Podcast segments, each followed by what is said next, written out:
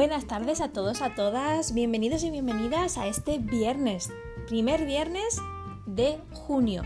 Junio de juntos, de estar juntos, de seguir juntos, de aprender juntos, de mejorar juntos y de acercarnos a esta nueva normalidad juntos con el objetivo de que todo salga bien. Y hoy nos esperan dos programas, dos podcasts muy interesantes de la mano de dos mujeres profesionales, personas y amigas maravillosas. Eh, en el caso de la primera persona que va a colaborar con nosotros en, este podcast, se estrena en, esto de grabar podcast y es una amiga, mm, una profesional, una persona eh, que tiene un corazón noble, un corazón fuerte, un corazón generoso, que tiene un sentido del humor eh, maravilloso y con el que mm, puedes contar eh, en cualquier momento con la mejor predisposición. Es una amiga espectacular. No puedo decir otra cosa que esto y me quedo corta además de una estupenda y maravillosa profesional del mundo de la enseñanza. Eh, coincidí con ella en el año que me saqué la, plaza, en Morón de la Frontera.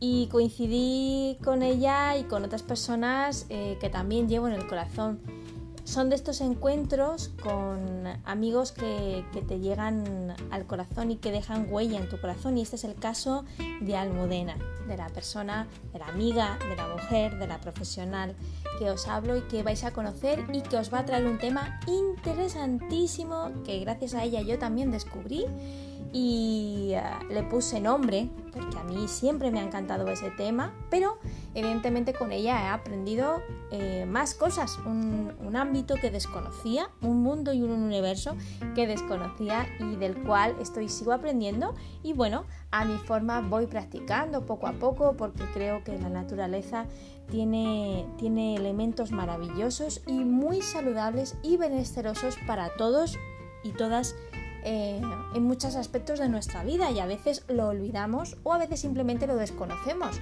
Así que os traigo una primicia y os traigo un tema que seguro que os va a pecar la curiosidad. Pero antes de ese tema y antes de dejaros con Almudena plenamente esos minutos, vamos a nuestra adivinanza de hoy. Hoy sí voy a poner una adivinanza que tiene mucho que ver con lo que va a hablar Almudena. Ya os he dado una pista. Y dice así. Mucha o poca larga o corta, ponte las gafas que a nadie le importa.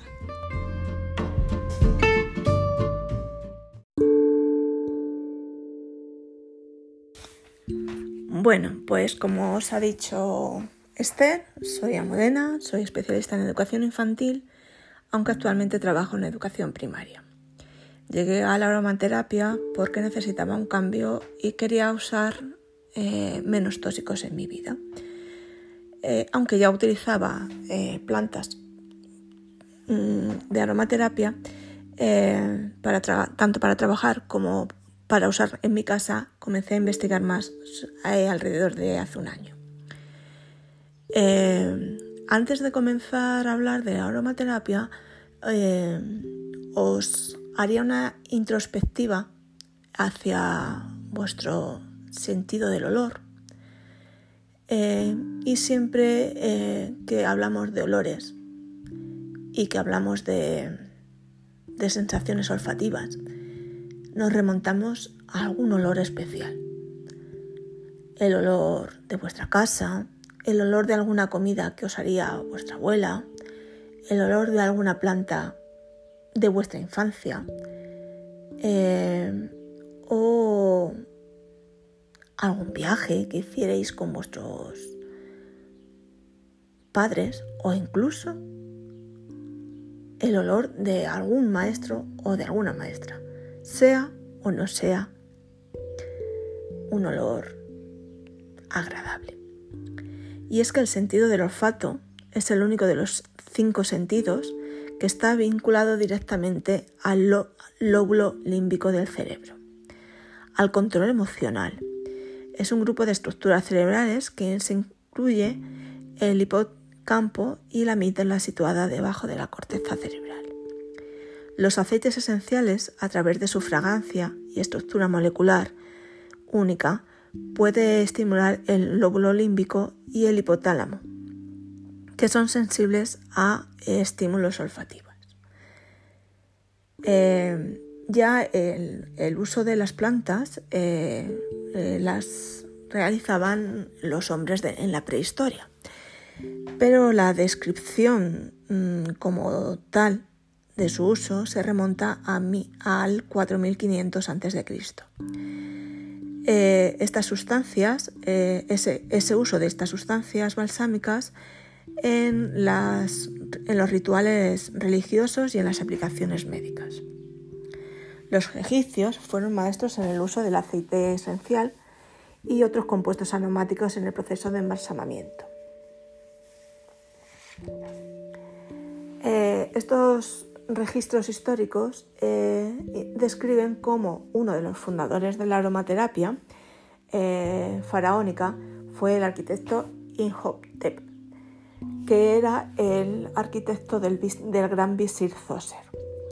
Este arquitecto fue el que realizó las, eh, una de las maravillas, de las siete maravillas del mundo, las tres pirámides de Egipto las de Keops, Kefren y Micerinos. Y en ella se, esculpieron eh, muchos jeroglíficos representando mezcla de aceites e incluso describiendo numerosas recetas. Más tarde los romanos purificaban sus templos y edificios eh, difundiendo aceites esenciales y los utilizaban también en los baños eh, de vapor eh, para vigorizarse y para prevenir enfermedades. Pero sin embargo fueron los árabes quienes perfeccionaron la extracción del aceite de rosas y el agua de rosas tan populares en el imperio de Bizancio. No solo en Bizancio, sino que en la Biblia también se hacen unas 200 referencias a aceites esenciales y a sus usos. Y todos, de todo es conocido que es lo que regalaron los eh, tres reyes magos en su visita al niño Jesús. Algo tan típico español como que se sabe eh, que fueron el oro, el incienso y la mirra. El incienso y la mirra son aceites esenciales, salen de las plantas eh, y uno uno de los que más utilizo yo es el incienso para meditar y para la utilización de en, yoga o también como tranquilizante y relajante. Pero ya el, redescubrimiento de los aceites esenciales se inició por primera vez eh, eh, eh, durante el final del siglo XIX y principios del siglo XX por René Maurice Gattefossé, eh, químico cosmético francés, que es considerado como el padre de la aromaterapia.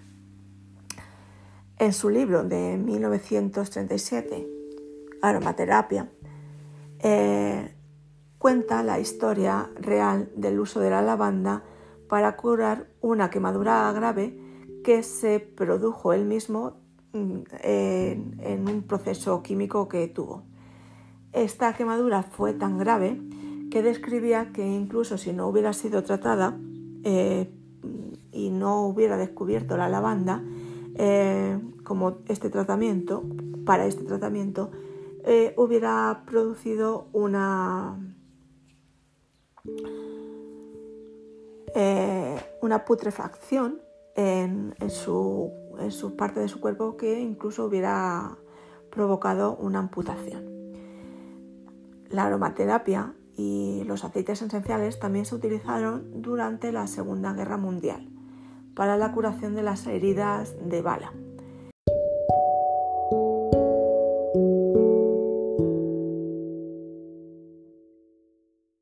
Os voy a contar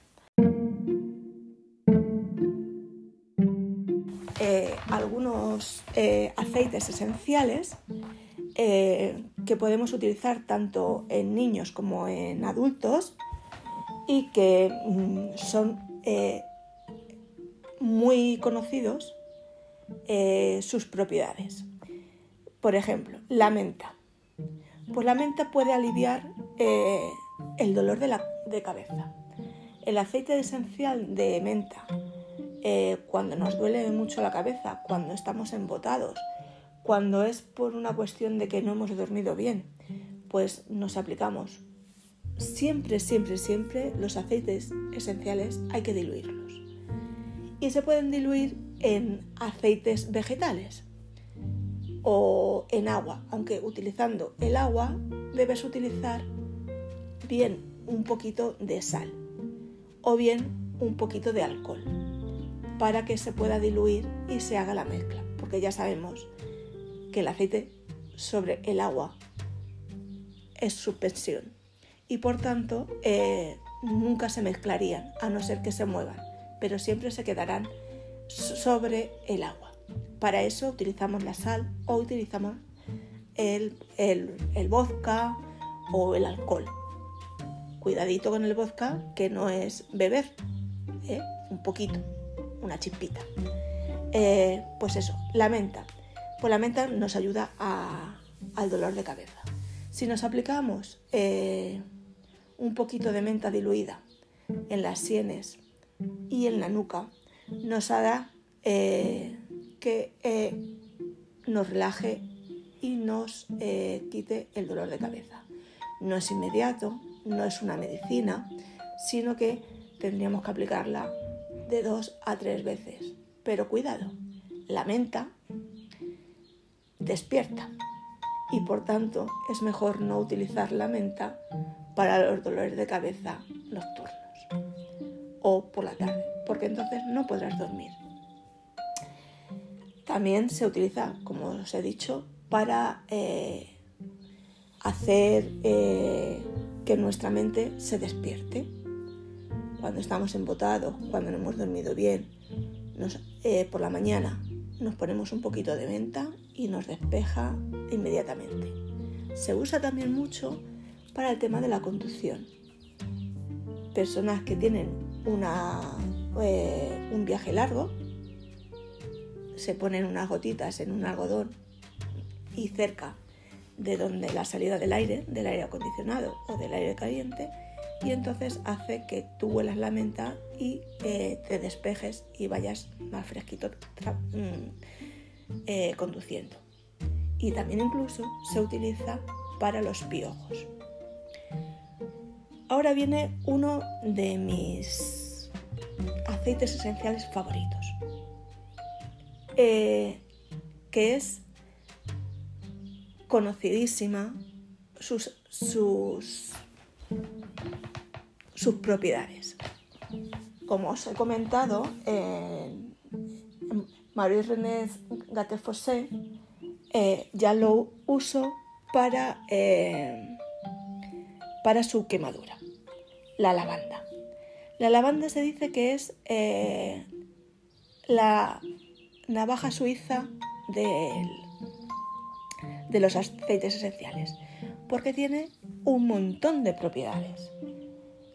Se puede usar para infinitas cosas. Por ejemplo, cuando nos damos un golpe y sabemos que va a salir un moratón, que se nos va a poner inflamado, nos aplicamos un poquito de lavanda diluida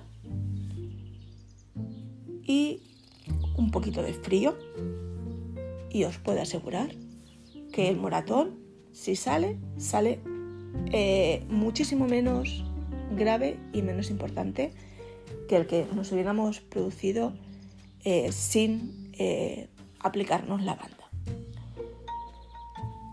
Otra aplicación que tiene la lavanda es, y ahora que llega el verano, me lo agradeceréis, es la utilización cuando nos hacen, cuando nos pican los mosquitos, esos bichos mm, odiosos que nos hace una reacción a su picadura.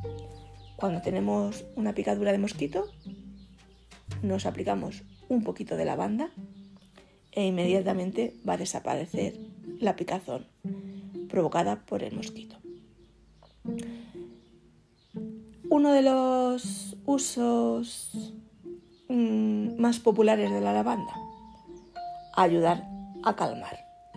La lavanda ayuda a calmar nuestra mente, la ayuda a calmar nuestros nervios. Y por ejemplo, en dos gotitas de aceite esencial de lavanda en la almohada te ayudará a dormir como un bebé. Te podrás despertar, pero te relajará tanto que volverás a dormir. Y eso os lo puedo asegurar que a mí me ha ocurrido. Otro de los grandes... Y vamos a empezar con los cítricos. Otro de los, de los grandes aliados es la naranja. La naranja.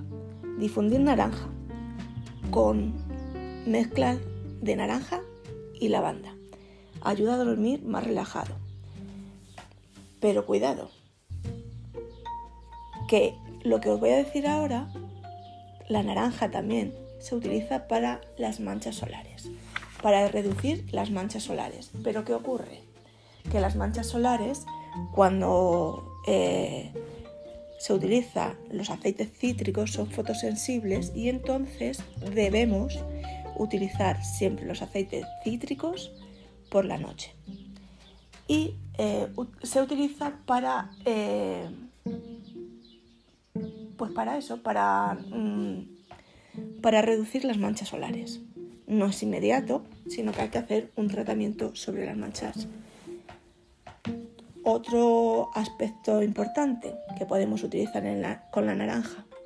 Con la naranja podemos utilizarlo una o dos gotitas, siempre que sean aceites esenciales que valgan para, eh, para, la, para la ingesta, eh, la podemos utilizar en los bizcochos, etc. En repostería, que siempre se ha utilizado naranja y limón en repostería. Eh, el limón, oh, magnífico el limón.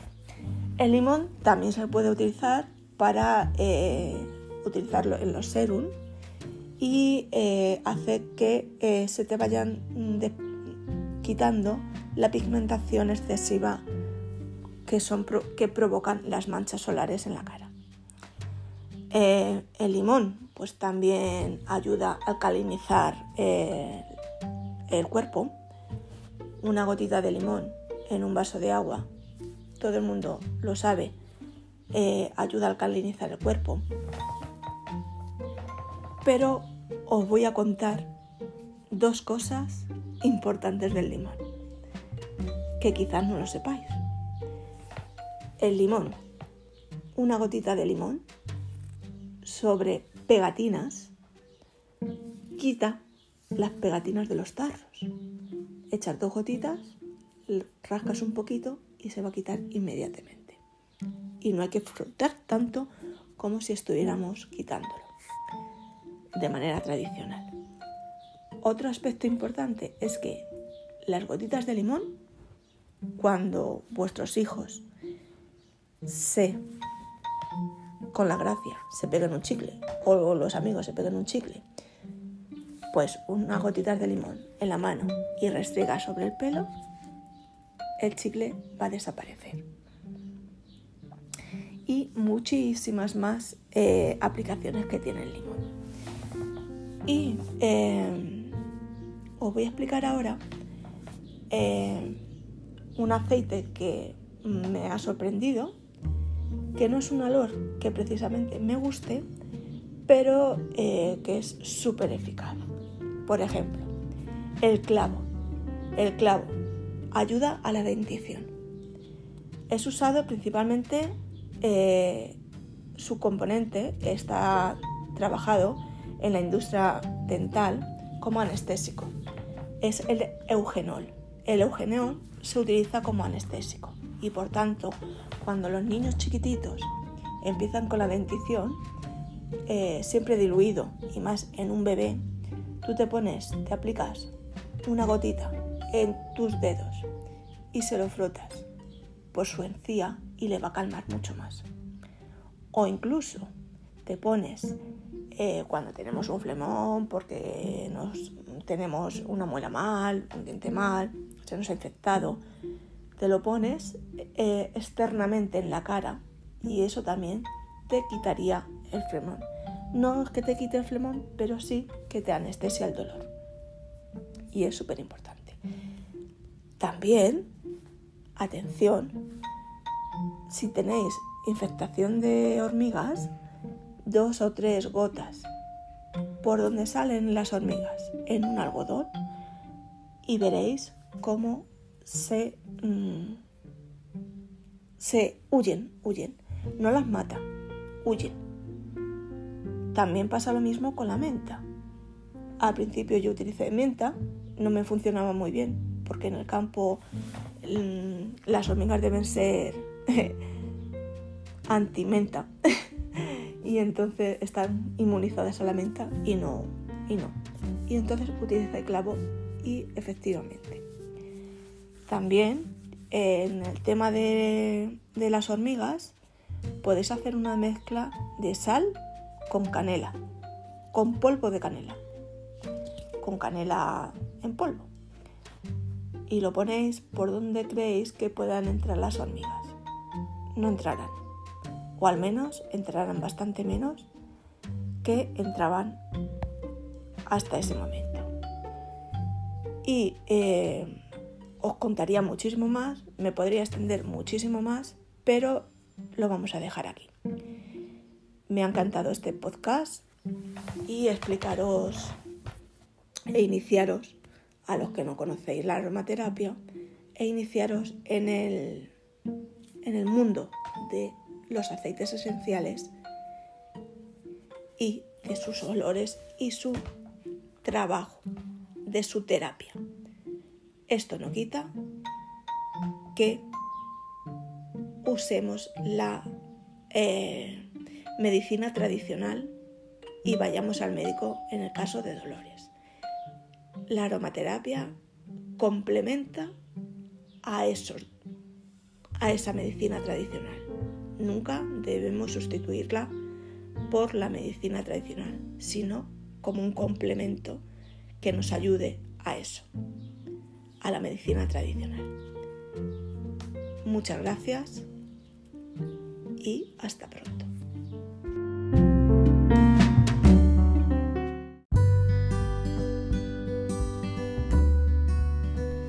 Bueno, no me digáis que no ha sido interesante y que la palabra aromaterapia ya sí sabemos más o menos de qué estamos hablando y nos ha picado la curiosidad seguro eh, con respecto a esos olores. Yo no sé si os ha pasado, pero seguro a mí me ha pasado según escuchaba el audio de, de Almudena, lo que nos estaba comentando, y es que según iba diciendo esos aromas, ¿no? Esos aceites y para qué servían, pues no sé, pero algunos de ellos los conseguía oler. Fijaros cómo trabaja el cerebro y la memoria olfativa. Es alucinante. Y bueno, espero y deseo que, os haya picado el gusanillo y que por lo menos ahora sepamos para qué sirven los aceites esenciales, eh, cómo podemos eh, pues incorporarlos en algunos aspectos de nuestra vida, siempre como decía Almudena, con lo que es sin olvidar el ámbito, el ámbito eh, médico, ¿no? El, consejo médico. Eso me parece también muy importante. Así que nada, a disfrutar y ahora volvemos enseguida con nuestra siguiente colaboración.